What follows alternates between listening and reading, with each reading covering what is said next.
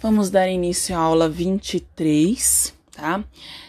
Que é sobre o analfabeto político. Qual foi o motivo da escolha desse tema? Nós estamos aí num período um pouco tardio por causa da pandemia, sobre as eleições, e nós vamos falar sobre o que seria isso no Brasil. Isso é um problema muito grave no país que já sofre aí basicamente desde da última Constituição de 1988, que é o analfabeto político. O que é o analfabeto político?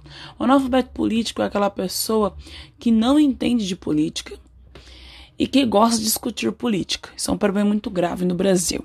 Que antigamente se discutia muito em determinados lugares, bares, uhum. restaurantes, e hoje se discute nesse caso nas redes sociais, tá? Geralmente, pessoas que não têm o mínimo de, é, de conhecimento político, elas se atrevem a discutir desorientando os demais, tá? A gente aprende o que é política lendo e estudando dentro da própria escola, a escola que ensina o que é política. Né? O que, que é a, a raiz do conhecimento do que é a palavrinha política? Para a gente poder entender esse significado da palavra política. A política é uma palavra de origem, nesse caso, no Oriente, que ela vai, nesse caso, escrever o que nós chamamos de convivência. Política é como se fosse uma regra, uma regra de convivência. Pegando no dicionário, a política significa a arte ou a ciência de governar. A ciência, nesse caso, de administrar, administrar estados, nações, lugares. E para que eu possa administrar um lugar, eu preciso ter política. Se não houver, nesse caso, a ideia de política, não existe organização, vira bagunça, vira desordem. Chamamos de uma casa sem uma regra, ela vira uma bagunça tá? E como é que eu faço essa organização política? Eu preciso de gente.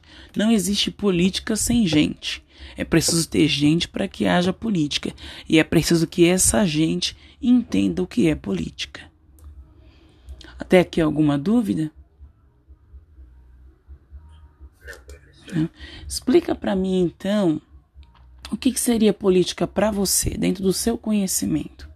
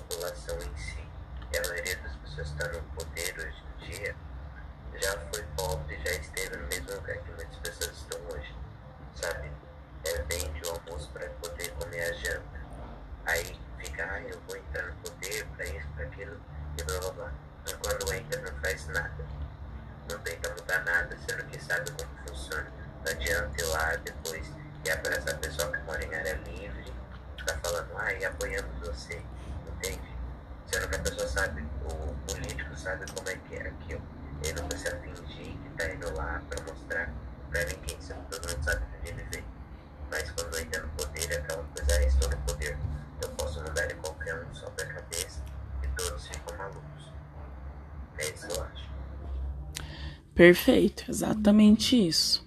Tá? Isso tudo quando você menciona que quando uma pessoa ela chega até o poder, é, independente do que seja, né? Chega até o poder e ela nada realiza pelos demais. Não só o poder político, uhum.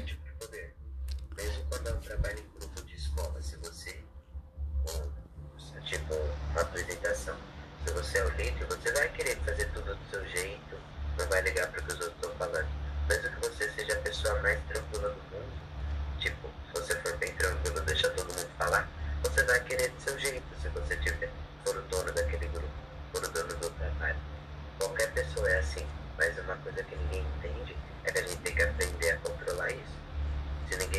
escola, nada contra. Exatamente. Isso tudo faz parte do analfabetismo político. Muitas pessoas é, ela ingressam na política sem entender o mínimo do significado, que é a arte de governar. Esse é um grande problema no Brasil e que acontece na maioria dos estados. Por isso que a raiz desse problema, que é o analfabetismo político, ele vai desenvolver que, nós, que é conhecido da gente aí, que é chamada a corrupção.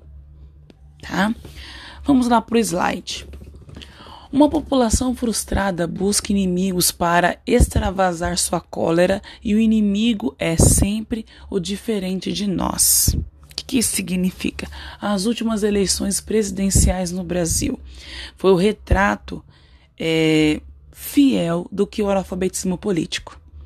A população brasileira, e aqui uma crítica é, dentro da ciência política, não é nada pessoal, muito menos partidária, mas a população brasileira, ela fez uma eleição presidencial em volta de uma cólera, que é a cólera, uma raiva profunda de um determinado candidato político e ela por vingança colocando outra pessoa no poder.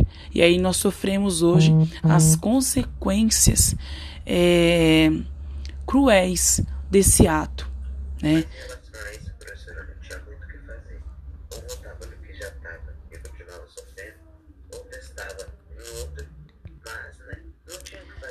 Mas acabou, acabou não sendo um teste, né? Acabou sendo um ato de vingança.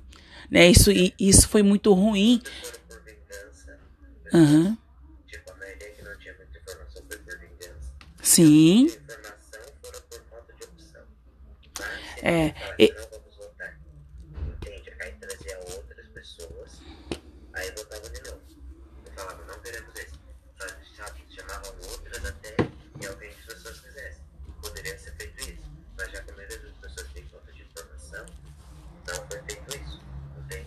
Certíssimo, certíssimo. Aí que está o problema, que aqui vai ser a parte do slide. Estima-se que o analfabetismo atinge 8,3% da população adulta brasileira. Segundo o Instituto de Geografia e Estatística, que é o IBGE, se levarmos em conta o analfabetismo funcional, ou seja, a incapacidade de uma pessoa de compreender textos simples de fazer operações matemáticas elementares, esse número, de, esse número alcança um em cada três brasileiros, de acordo com o Instituto Paulo Montenegro. Um quadro estarrecedor, sem, sem dúvida, mas que se torna ainda mais preocupante quando confrontado com os índices de analfabetismo político. Insuficiência que atinge a sociedade de cima a baixo.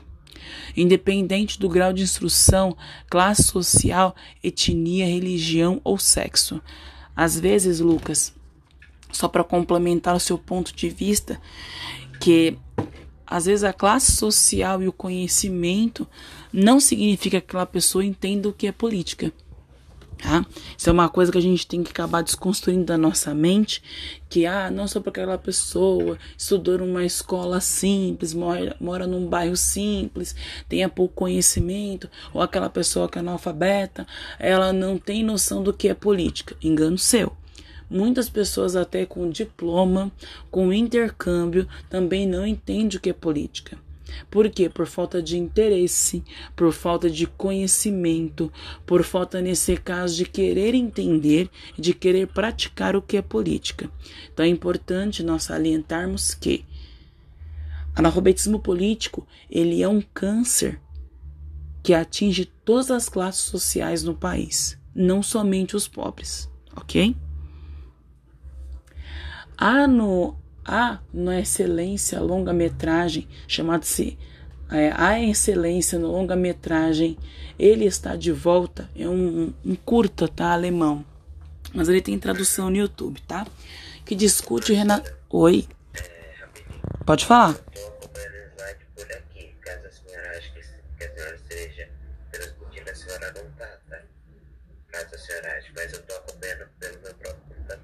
Sem problema. Ok. A no, Excelen, é, a no Excelência, longa-metragem alemão, ele está de volta, que discute o nascimento do nazismo, nazifascismo. no mundo, particularmente na Europa. Uma observação terrível. Nossa, vamos falar o que, que seria o, nazi, é, o nazifascismo. Você lembra o que é, filho? Lucas? Não lembra o que é nazifascismo? Eu disse... Tá, eu te explico, não tem problema não, filho. O que é o nazifascismo? Lembra do Adolf Hitler? Sim. Lembro. O que, que ele fazia, Adolf Hitler? Ele manipulava a mente de pessoas com falta de conhecimento. Isso, muito bem. Ele era um manipulador. Exatamente. O nazifascismo, o que, que significa? Esse termo foi usado em 1934, que é a junção do fascismo italiano com a totalidade, é, totalitarismo de totalitarismo feito por Adolf Hitler. Ele juntou as duas teorias. O que, que nesse caso é o nazismo? Só para a gente entender. Tá? Vamos, vamos por partes para você entender por que essa junção. O que, que é o nazismo? O nazismo nada mais é do que um partido político que nasceu, nesse caso na Alemanha, isso lá em meados da década de 20, com o extremismo. O que é o extremismo? A eliminação de qualquer tipo de democracia, tá? Então, quando nós falamos de nazismo, nós estamos falando de um tipo de regime governamental que não existe nenhum tipo de democracia. Uma pessoa fala e as demais obedecem. E essa pessoa que fala, ela usa a paixão nacionalista para poder justificar as suas atitudes. Ou seja, ela mata ou morre pelo seu país, ok? Então isso é nazismo. Entendeu até aqui? Sim. E foi exatamente isso que Hitler fez com a maioria dos alemães. Muito bem, exatamente. Agora vamos entender o que é o fascismo. Vamos lá para Benito Mussolini, vamos lá para a Itália, que acontece no mesmo período, tá? Década de 1919, 1930. Vamos pensar assim pós-guerra, pós-Primeira Guerra Mundial, tá? Que, que nesse caso é o fascismo? O fascismo já é, nesse caso, um conceito político que vai ser superior a outras raças. Ou seja, o fascismo ele entende que só ele está no centro do mundo, só ele é melhor, só ele, nesse caso, é absoluto. Tá? Nenhuma teoria, nenhuma raça, nenhuma religião é maior do que o fascismo. Entendeu? Benito Mussolini, ele enraizou isso no coração dos italianos no pós-guerra, dizendo que a Itália era um país melhor do que qualquer outra nação. Isso, nesse caso, é o fascismo, tá? E aí, quando deu início à Segunda Guerra Mundial, houve, nesse caso, a junção desses dois conceitos. E quem praticava essas duas junções era Benito, era nesse caso Adolf Hitler. Entendeu até aqui? Ótimo, então tá bom. Revivido por Adolf Hitler, passeia pelas ruas da Alemanha contemporânea, satisfeito com o fato de suas ideias nacionalistas, racistas, machistas e homofóbicas e autoritárias, era o pensamento de Adolf Hitler, continua a florescer entre a população. Quando constatada, o povo estava calado, mas com raiva, frustrado com condições de vida como 1930.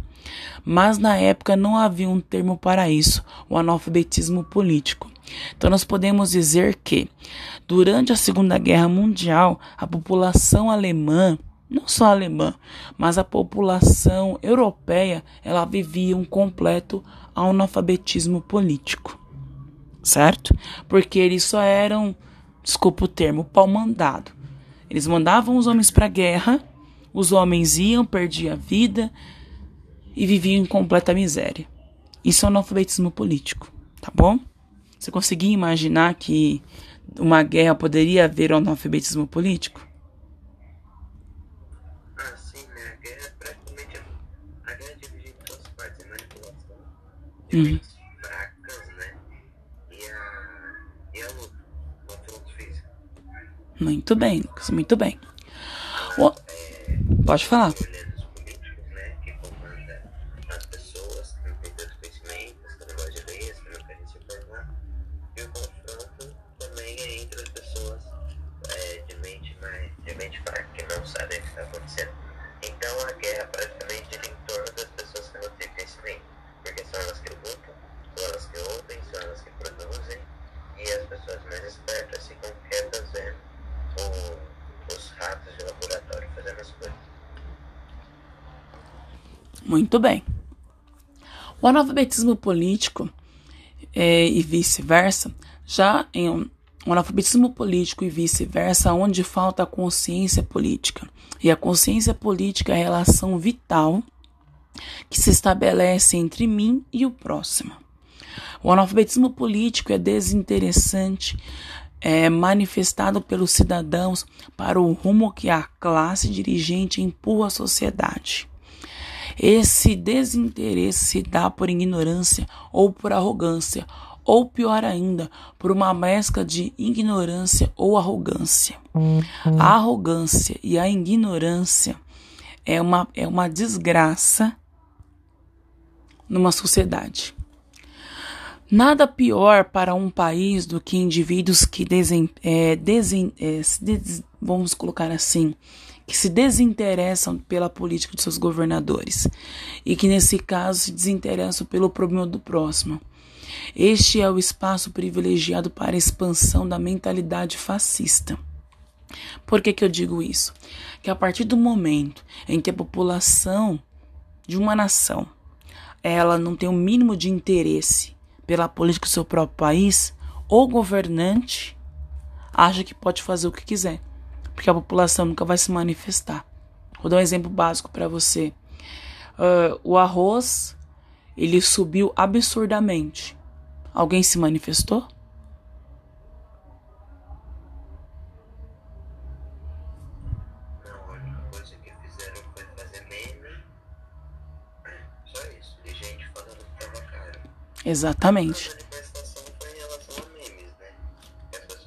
Bastante.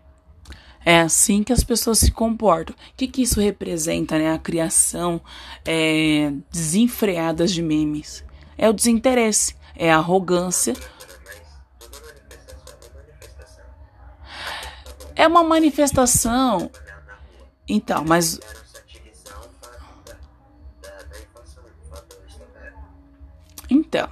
quando eu falo assim que o meme ele é uma arrogância, por que, que eu, é considerado pela ciência? Não sei o que digo, tá? São os, os elementos. O meme é uma arrogância porque se leva na brincadeira. Quem que leva um meme a sério? Ninguém, porque ele é justamente feito para brincar. Então, quando o meme ele é fruto de uma arrogância, de uma ignorância, ele, infelizmente, ele não contribui com nada. Ele só leva aquilo na brincadeira. Só leva aquilo, nesse caso, como se nada fizesse sentido. Exatamente, uma sátira, muito bem lembrado. Porque assim, o meme, ele torna-se inútil porque ele não é uma manifestação, não, é um, não posso considerar que o meme é uma expressão democrática, porque faz as pessoas rirem, farem as pessoas, nesse caso, darem risada, não levarem aquilo a sério. Se a população levasse, nesse caso, aquele meme, se ele fosse feito um meme, para a população se alertar e ir, nesse caso, às ruas e protestar, ou até mesmo em rede social, para reverter a situação, ok. Aí sim eu posso considerar aquilo uma expressão democrática. Mas se for para levar na brincadeira, Infelizmente, ele é fruto da arrogância e da ignorância de uma sociedade que pouco se importa com o que um governante faz ou desfaz. Entendeu?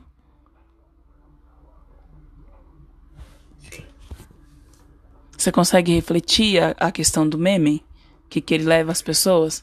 Leva as pessoas ao quê? A se alienar, não a ter uma consciência. Como não. Se a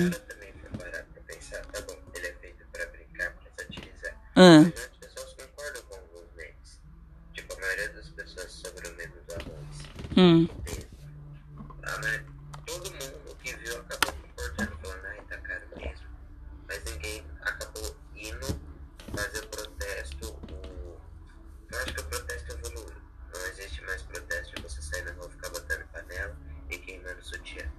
Mm-hmm.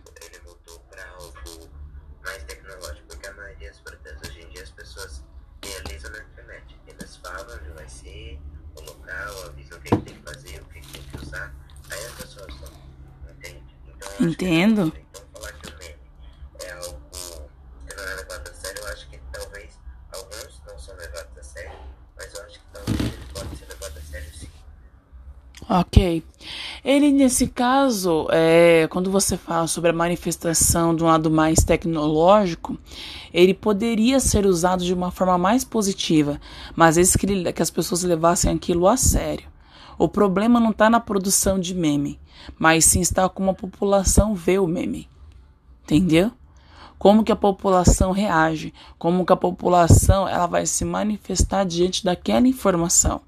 O problema não está no ato em si, mas sim na consequência que ele gera. Porque se uma população visse um saco de arroz de 5 quilos custando 50 reais, qual seria o certo da população? Não comprar. Não comprar, não, não protestar, entendeu? De uma forma violenta? Sim ou não, mas de uma forma consciente. Não levar aquilo na brincadeira, entendeu? Então, assim, não é na criação do meme, mas sim na, na alienação que ele torna. Tá? Mas interessante isso que você comentou. Isso daria uma boa aula, essa questão, viu? Muito interessante o ponto de vista. Que você me disse sobre aqui. Sim. Oi, não entendi, desculpa.